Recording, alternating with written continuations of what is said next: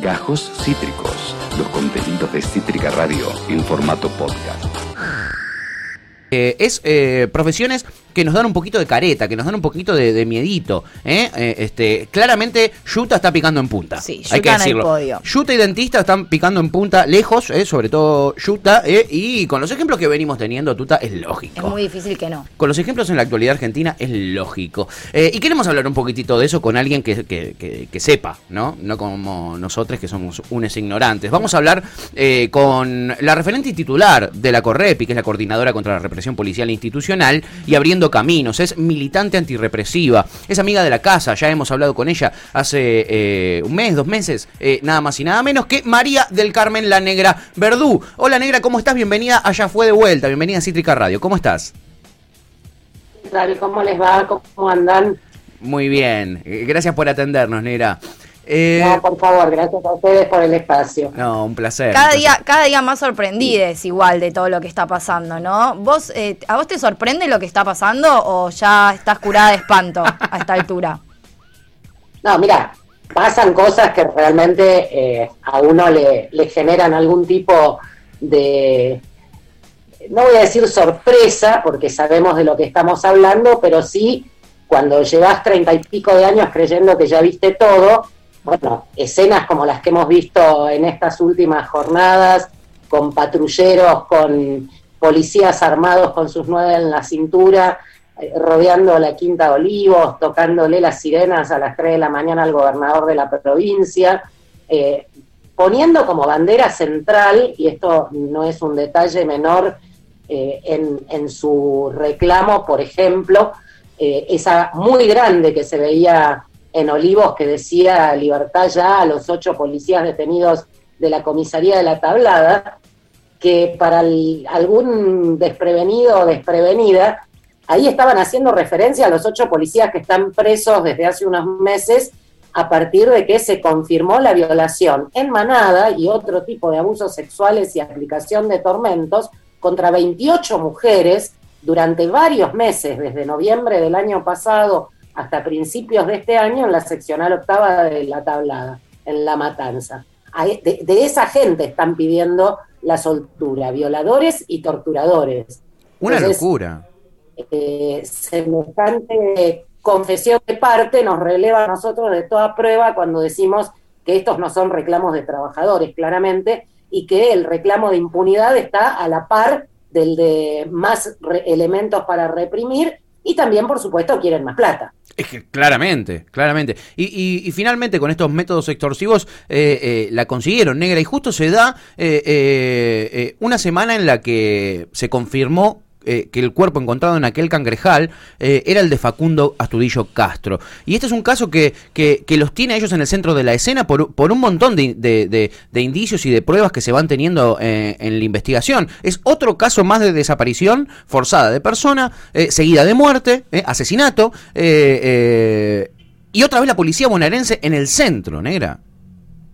Así es, vos sabés que desde diciembre del 83 en el, en el archivo tenemos registrados 203 casos de desapariciones forzadas con intervención de distintas fuerzas de seguridad. Si no interviene una fuerza de seguridad, no es una desaparición forzada, claramente. Eh, y la policía bonaerense tiene su buena cuota, eh, a punto tal que de las tres desapariciones forzadas que tuvimos durante la cuarentena, en Luis Armando Espinosa en Tucumán, Francisco Javier Cruz y, y Facundo Astudillo Castro en la provincia de Buenos Aires, la policía bonaerense es responsable de dos, dos sobre tres, eso nos está diciendo algo muy claramente.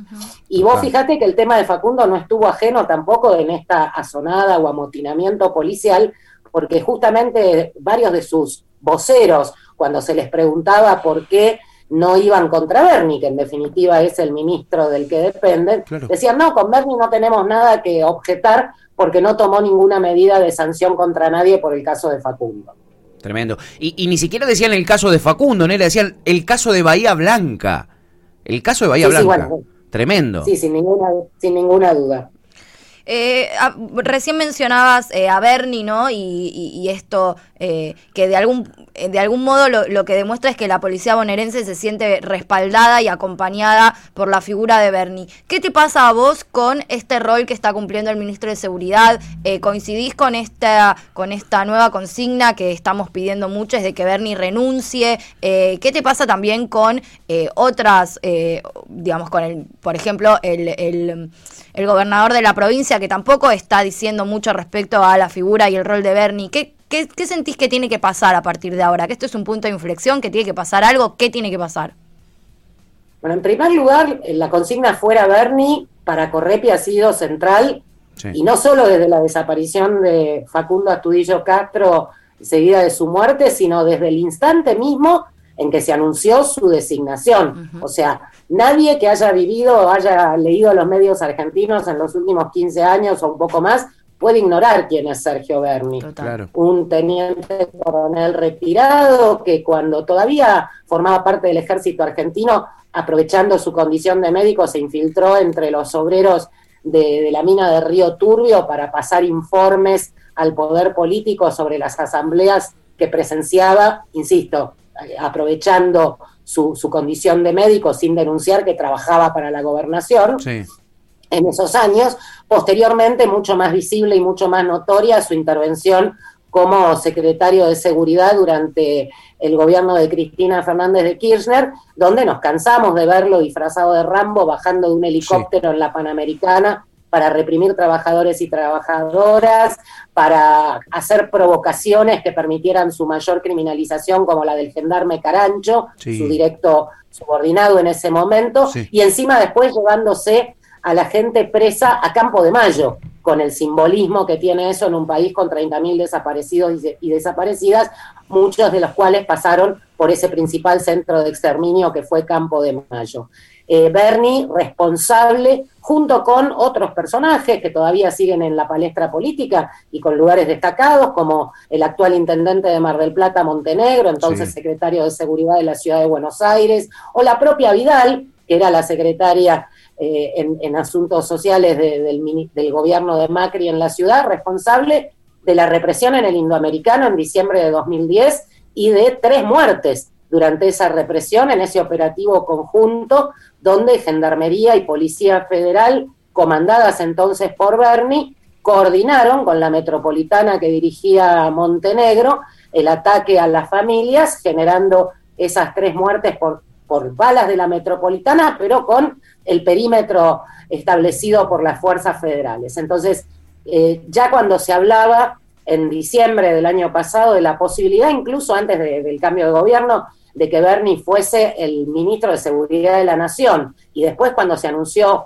su eh, definitiva designación en la provincia de Buenos Aires, dijimos esto es para más represión, jamás, eh, no es nada compatible el discurso en materia antirrepresiva que algunos funcionarios del gobierno nacional vienen llevando adelante dentro de esa heterogeneidad que es el frente de todos, que va desde organizaciones sociales que están protagonizando y sosteniendo, por ejemplo, eh, la defensa del derecho de vivienda en la provincia de Buenos Aires, hasta personajes como Massa que construyeron su carrera política de la mano de la profundización de la represión, decíamos es absolutamente incompatible esta coexistencia y sin embargo allí estamos. Lo cierto es que por qué sigue Bernie en su cargo no lo podemos responder nosotros, eso lo tienen que responder quienes lo sostienen y quienes tienen la capacidad política para echarlo, pero lógicamente durante estos 10 meses de gestión lo único que hizo fue sumar puntos para que esa consigna fuera Bernie y tomase todavía más encarnadura.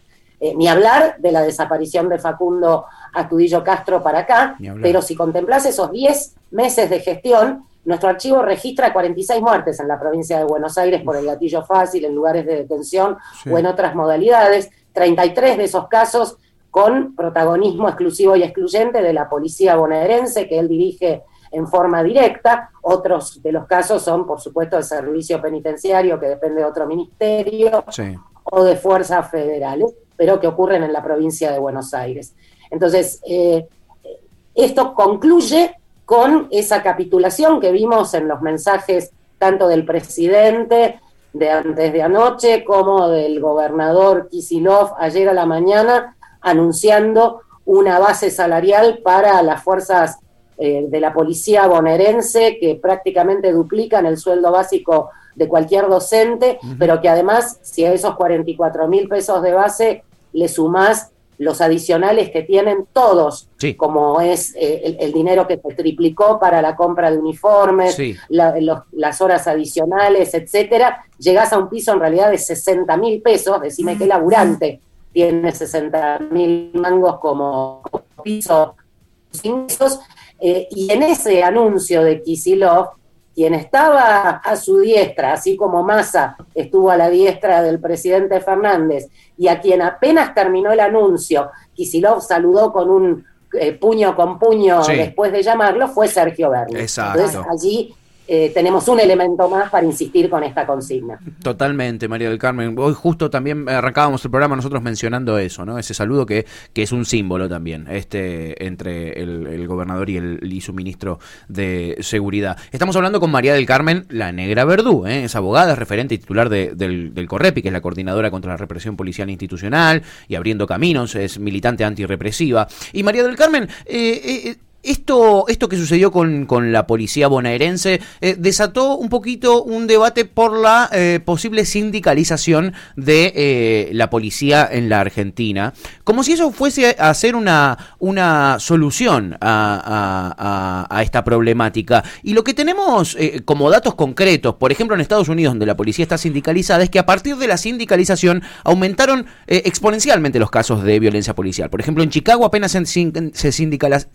sindicalizó, perdón, eh, aumentaron 40% los casos de violencia policial. Y así a lo largo y ancho del mundo, según lo que yo pude averiguar. Eh, eh, ¿Qué pensás vos? ¿Por qué pensás vos que se instala el tema de la sindicalización? ¿Y qué pensás, qué efectos puede llegar a tener eso?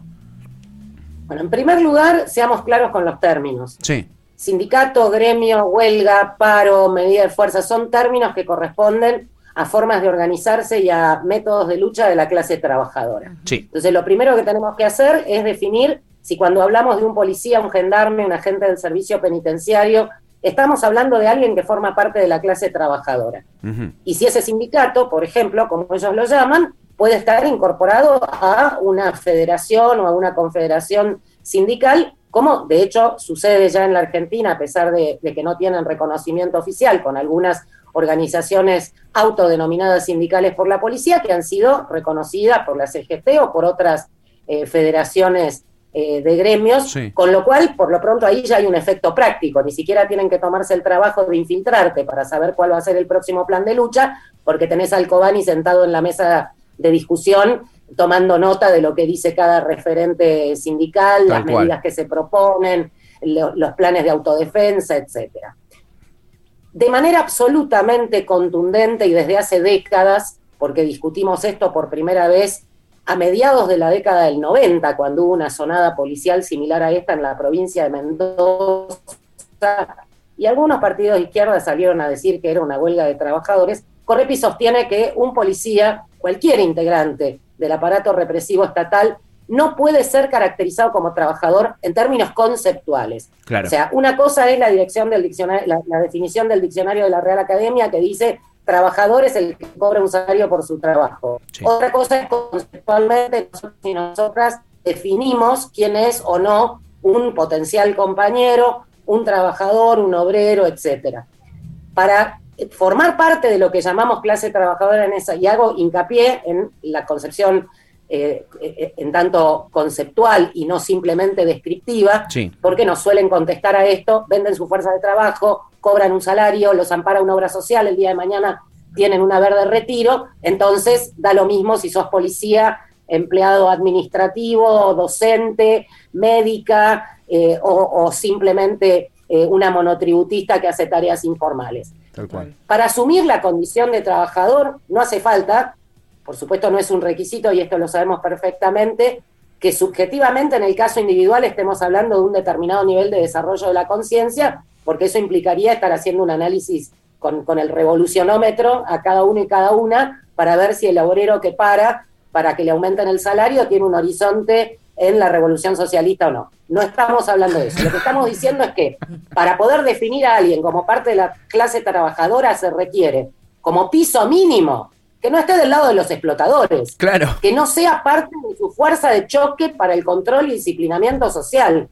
O sea, más allá de cuál sea su origen en términos de clase, si nació en una villa, en un barrio popular o es el hijo de un obrero metalúrgico, el que toma la decisión de sumarse y convertirse en verdugo de su propia clase se autoconvierte en un desclasado automáticamente. Y esto, vos fíjate cómo está en el sentir popular, en la cultura popular, con aquello de ya no sos igual, sos un vigilante de la federal. Sí, sí, sí, sí, O sea, mejor descripción no la he encontrado ni en Trotsky cuando habla de que el obrero que se convierte en policía no es un, un policía obrero, sino que es un policía de la burguesía. Lo dice mucho más claro la cumbia. y lo perciben de manera mucho más clara esos pibes y pibas, porque es lo que sucede en la realidad. Ese tipo dejó de pertenecer, dejó de, poder referenciarse en su clase de origen y se desclasó. Y, la idea de desclasamiento es muy clara. Vos fíjate que cuando durante la gestión de Vidal fue la huelga docente, con el tremendo eh, eh, accionar represivo, espionaje, todo tipo de, de, hechos violentísimos por parte de la gobernación para desactivarlo. Parte de esa campaña, ¿te acordás que reclutaban voluntarios para dar clases en las escuelas, etcétera? Parte de esa campaña fue la policía bonaerense con el cartelito que decía Vidal, mandanos las maestras que te las devolvemos con vocación de servicio. Tal cual. Totalmente. Tal cual. Totalmente. Eh, allí es donde queda claro, eh, eh, quiero profundizar un poquito esta idea, si me dan el espacio, Por no arruino el programa. No, para, nada. Porque hemos escuchado en estos días, en el torno de este debate, desde sectores autodenominados de izquierda, que nos dicen, por ejemplo, un docente también es forma parte de la tarea represiva o, de las, o, implementa las políticas represivas estatales porque neutraliza la conciencia revolucionaria de las jóvenes y los jóvenes. Eh, eso es un error de concepto machazo, por no utilizar una expresión menos académica. ¿Por qué? Porque enseñar es un hecho fecundo y eh, la educación en ambos sentidos, desde el lugar del que educa y desde el lugar que es del quien es educado, es un hecho fecundo que permite que pueda existir la emancipación. O sea, por descontado que todos conocemos maestros o maestras que reproducen las ideas del sistema sin el menor cuestionamiento, sin incentivar el pensamiento crítico, pero existe la posibilidad, y de hecho lo vemos en la práctica cotidianamente, de que eso se modifique y genere un hecho de emancipación, y si no, preguntarle a Paulo Freire. Claro. En cambio, de un tiro en la cabeza a otro ser humano, no se emancipa ni la víctima ni el victimario, nunca. Está en las antípodas del proceso creativo, sanador, productivo de cualquier tarea de las que caracteriza a las trabajadoras y trabajadores. Totalmente, negra. Negra, bueno, por todo lo que lo que lo, último, lo último, que te agrego sobre esto, a lo que vos decías de los sindicatos en Estados Unidos, que es una estricta verdad. Sí.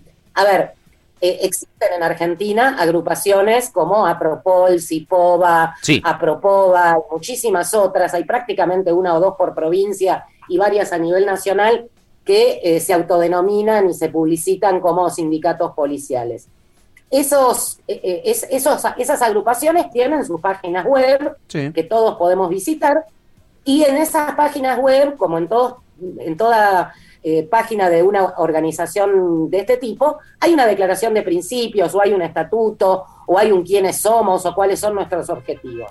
En todos los casos, hay dos cuestiones que no vas a encontrar en ninguna eh, declaración de principios de un sindicato, que no vas a encontrar en ningún pliego de reclamos de ningún gremio. Punto uno, la reivindicación de la fuerza, servidores de la patria, reserva moral, etcétera, etcétera. Decime qué laburante empieza su pliego de reclamos reivindicando a la patronal. En segundo lugar, y a la misma altura, el reclamo de impunidad. En todos los casos estuvo en esta protesta y sigue estando en esta protesta el reclamo de cese de disponibilidades, de exoneraciones en el ámbito administrativo interno y cierre de las causas, lo que mencionaba del cartel este de los violadores de la tablada, por ejemplo, y también de muchos otros carteles que hemos visto con los apellidos de los pocos policías que tenemos presos por causa de gatillo fácil. Claro. En España, cuando el gobierno español se vio forzado por el reclamo popular a establecer un cese el fuego y una tregua con, con, los militantes de la ETA, sí. quienes se sentaron frente al primer ministro y le pusieron la pistola sobre la mesa y le exigieron que dejara sin efecto el cese al fuego, Sí. fueron los referentes del sindicato español. Tal cual. Se convertiría en un factor de poder, además integrado, en el caso de la provincia de Buenos Aires, por 100.000 tipos armados. Es una. Claro. No, no, no, no. No, no, no. Eso no es poder de negociación, eso es poder No. de extorsión. Sí. Tal cual. Sí, sí, sí. Tal cual. Así de claro. Hemos, eh, bueno, por todo lo que, lo que venías comentando recién y por las cosas obvias que hemos eh, visto en función de este supuesto reclamo sal- salarial, que claramente nada tenía que ver con eso, sino justamente lo que hacían era pedir impunidad, como bien vos dijiste, y así y todo, desde el Estado se le brindó la respuesta y de hecho han tenido una respuesta mucho más rápida y efectiva a sus reclamos, entre comillas, eh, que un montón de otros sectores realmente trabajadores, como bien mencionabas, como por ejemplo los docentes, como el personal de salud, que no importa cuánto reclamen, muchas veces eh, se le hace oídos sordos e incluso quienes están reclamando hoy los van a reprimir. Teniendo en cuenta esto, que el reclamo eh, de, de la policía fue escuchado tan rápidamente y, y de hecho han obtenido respuesta, ¿qué, qué tenemos que esperar ahora? ¿Cómo, cómo crees desde tu experiencia que, que sigue esta, esta historia ahora? ¿Qué, ¿Qué va a pasar?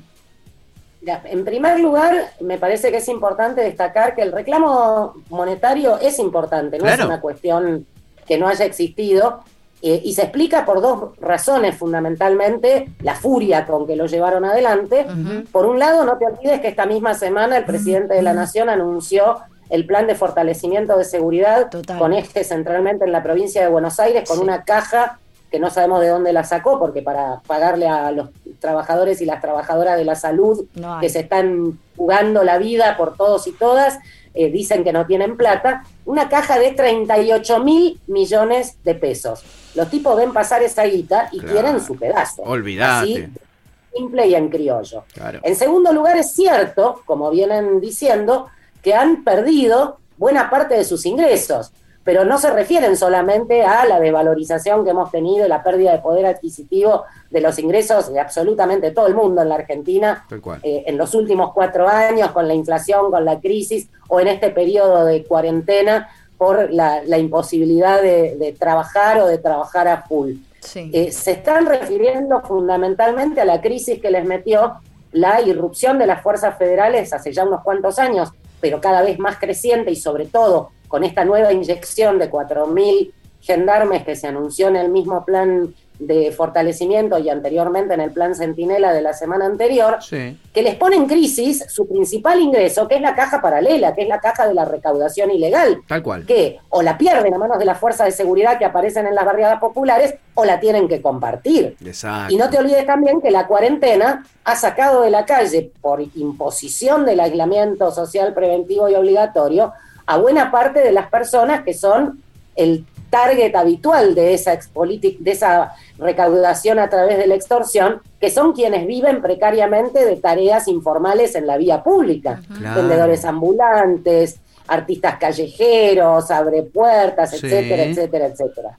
Entonces, por ahí viene la furia en torno de la cuestión monetaria. Pero además, también tenemos que tener en cuenta que esta movida de la policía fue fogoneada y aprovechada muy a fondo por los sectores más reaccionarios de una derecha que no está para nada agazapada, está ahí y muy visible, Tal y la vemos en el obelisco quemando barbijos, por Sal- ejemplo, exacto. que fueron quienes recién salieron a repudiar, por ejemplo, la presencia armada y con patrulleros en la Quinta de Olivos, cuando ya estaba prácticamente hablando el presidente, Sí. porque hasta ese momento lo que habían hecho era acompañar la protesta y aplaudirla, eh, y también por eh, no solamente esa oposición del macrismo, del expertismo, del Sí. López Centurionismo, etcétera, sino también de los sectores de ese mismo cuño con determinados matices eh, o, o- o características eh, algo diferentes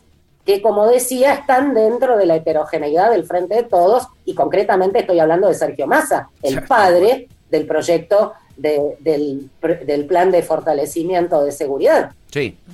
Totalmente. Eh, eh, sí, exacto. No es viene de adentro también. Viene de Sí, adentro. sí, también. claramente. Claramente. ¿O no? Claramente. Vos me decís, ¿y ahora qué? Y bueno, ahora qué, todavía la cosa no se ha desactivado, eh, pero lo, lo- lo real y concreto es que han obtenido un, un triunfo triunfo que no ven los trabajadores y trabajadoras, que en cambio son reprimidos por esta misma policía, como ocurrió durante la protesta. En varias situaciones, en la toma de Guernica, 2.500 familias amenazadas por la policía con el desalojo, como ocurrió en la matanza con, los trabajadores y trabajadoras de Claucol. Estuvimos eh, allí en la comisaría primera de San Justo eh, tratando de lograr la liberación de 11 personas al mismo tiempo que sucedía la movilización en Olivos, o sea, no es que dejaron de laburar, de hacer lo que se les manda hacer. No. Em, hay una explicación también a esta rápida eh, sesión de, los reclamos, concesión de los reclamos, que tiene que ver con lo que cualquier persona dueña de un perro eh, de guardia, de ataque, sabe perfectamente. Lo tenés que tener bien alimentado para que no se te dé vuelta y te muerda vos. Exacto, tal cual.